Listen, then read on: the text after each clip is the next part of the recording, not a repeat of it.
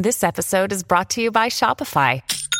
Forget the frustration of picking commerce platforms when you switch your business to Shopify, the global commerce platform that supercharges your selling wherever you sell. With Shopify, you'll harness the same intuitive features, trusted apps, and powerful analytics used by the world's leading brands. Sign up today for your $1 per month trial period at shopify.com slash tech, all lowercase. That's shopify.com slash tech.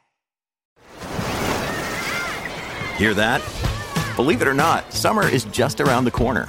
Luckily, Armorall, America's most trusted auto appearance brand, has what your car needs to get that perfect summer shine. Plus, now through May 31st, we'll give you $5 for every 20 you spend on Armorall products. That means car wash pods, protectant, tire shine, you name it. Find out how to get your $5 rebate at armorall.com. Armorall, less work, more clean. Terms apply. «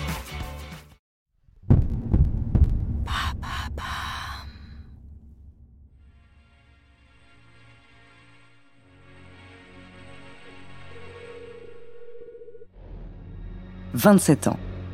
Pendant 27 ans, un homme a décidé de vivre seul dans les bois du nord-est des États-Unis. Son nom, Christopher Knight, dit l'ermite de North Pond. De son arrivée dans la forêt à son emprisonnement, découvrez sa true story.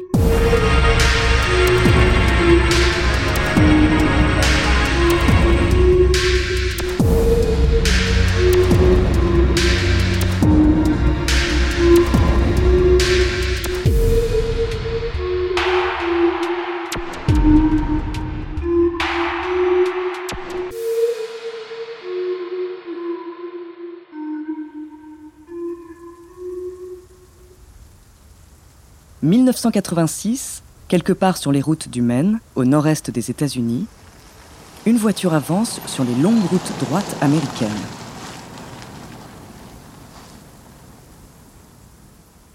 Au volant de la Subaru, l'Américain Christopher Knight. Il roule sans but précis, sans destination.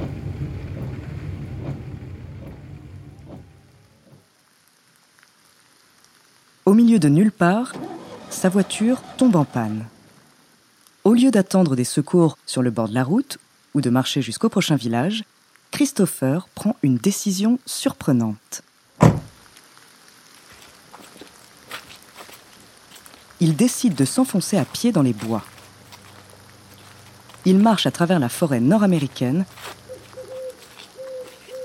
et trouve un premier refuge. Il restera dans les bois pendant 27 ans. Pendant ces dix mille longues journées, il ne croisera la route que d'un seul homme. Un homme à qui il dira un simple salut. Son unique mot prononcé en presque 30 ans.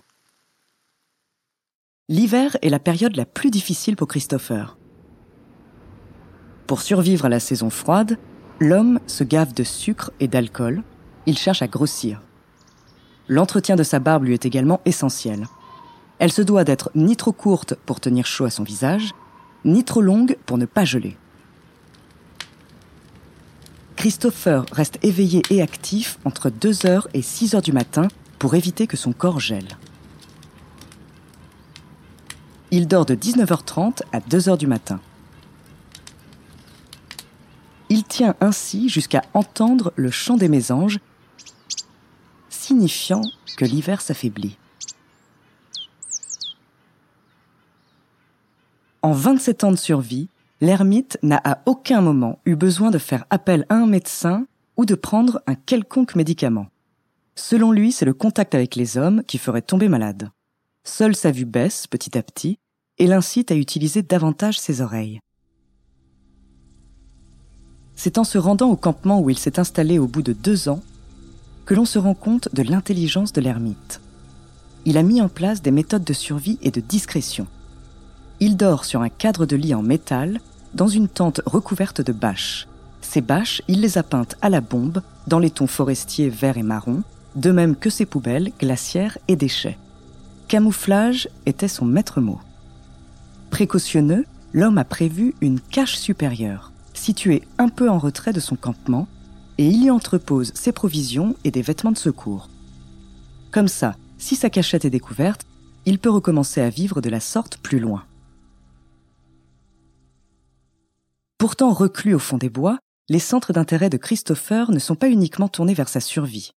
Féru de littérature, tout particulièrement militaire, on retrouve à son campement quantité de livres et magazines en tout genre.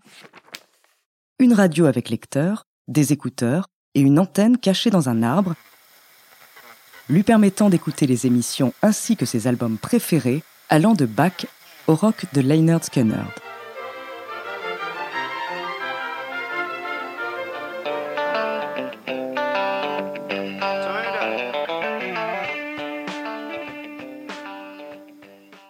Mais comment Christopher Knight, arrivé en forêt les mains dans les poches, a-t-il pu se procurer un tel attirail Another day is here and you're ready for it. What to wear? Check. Breakfast, lunch and dinner? Check. Planning for what's next and how to save for it? That's where Bank of America can help. For your financial to-dos, Bank of America has experts ready to help get you closer to your goals. Get started at one of our local financial centers or 24-7 in our mobile banking app. Find a location near you at bankofamerica.com slash talk to us. What would you like the power to do? Mobile banking requires downloading the app and is only available for select devices. Message and data rates may apply. Bank of America and a member FDIC. When you need mealtime inspiration, it's worth shopping Kroger, where you'll find over 30,000 mouthwatering choices that excite your inner foodie. And no matter what tasty choice you make, you'll enjoy our everyday low prices, plus extra ways to save, like digital coupons worth over $600 each week. You can also save up to $1 off per gallon at the pump with fuel points. More savings and more inspiring flavors make shopping Kroger worth it every time. Kroger, fresh for everyone. Fuel restrictions apply. 40. C'est le nombre de cambriolages que l'ermite réalise chaque année dans les alentours, soit plus de 1000 au total, chez 75 personnes différentes. Dans tous les environs, des phénomènes étranges attirent l'attention. Les lampes de poche se retrouvent sans pile, les encadrements de portes égratignés. Un homme raconte s'être fait voler tous ses bonbons d'Halloween lorsqu'il avait 10 ans. Les habitants se sentent observés, la peur et la méfiance s'installent les serrures sont changées et des systèmes de surveillance installés, mais rien n'y fait. Pour voler les choses les plus encombrantes, comme le lit, Christopher Knight se sert d'un canoë qu'il emprunte dans une cabane au bord d'un lac. Les forces de l'ordre n'intervenant pas, ce sont les victimes de ces vols à répétition qui le traquent. C'est grâce à une caméra installée qu'une photo de l'ermite est prise et diffusée. Le sergent Terry Hughes en fait peu à peu une histoire personnelle il veut retrouver cet homme qui vole partout aux alentours. 27 ans après les premiers vols de l'ermite, un cambriolage a lieu au camp d'été de Pine Tree. C'est la fraude de trop. Terry Hughes prend les choses en main et installe un détecteur de mouvement dans le camp. Il s'entraîne à arriver le plus vite possible sur place. C'est ainsi que le 4 avril 2013, à 1h30 du matin, l'ermite de North Pond se retrouve aveuglé par la lampe de poche du sergent. Suite à son arrestation, l'opinion publique est partagée. Certains estiment ses crimes minimes et aimeraient lui permettre de retourner vivre en autarcie en l'aidant financièrement pour qu'il n'ait plus à commettre de vol. D'autres, ayant le sentiment de s'être fait voler leur intimité et tranquillité, préféreraient le voir en prison.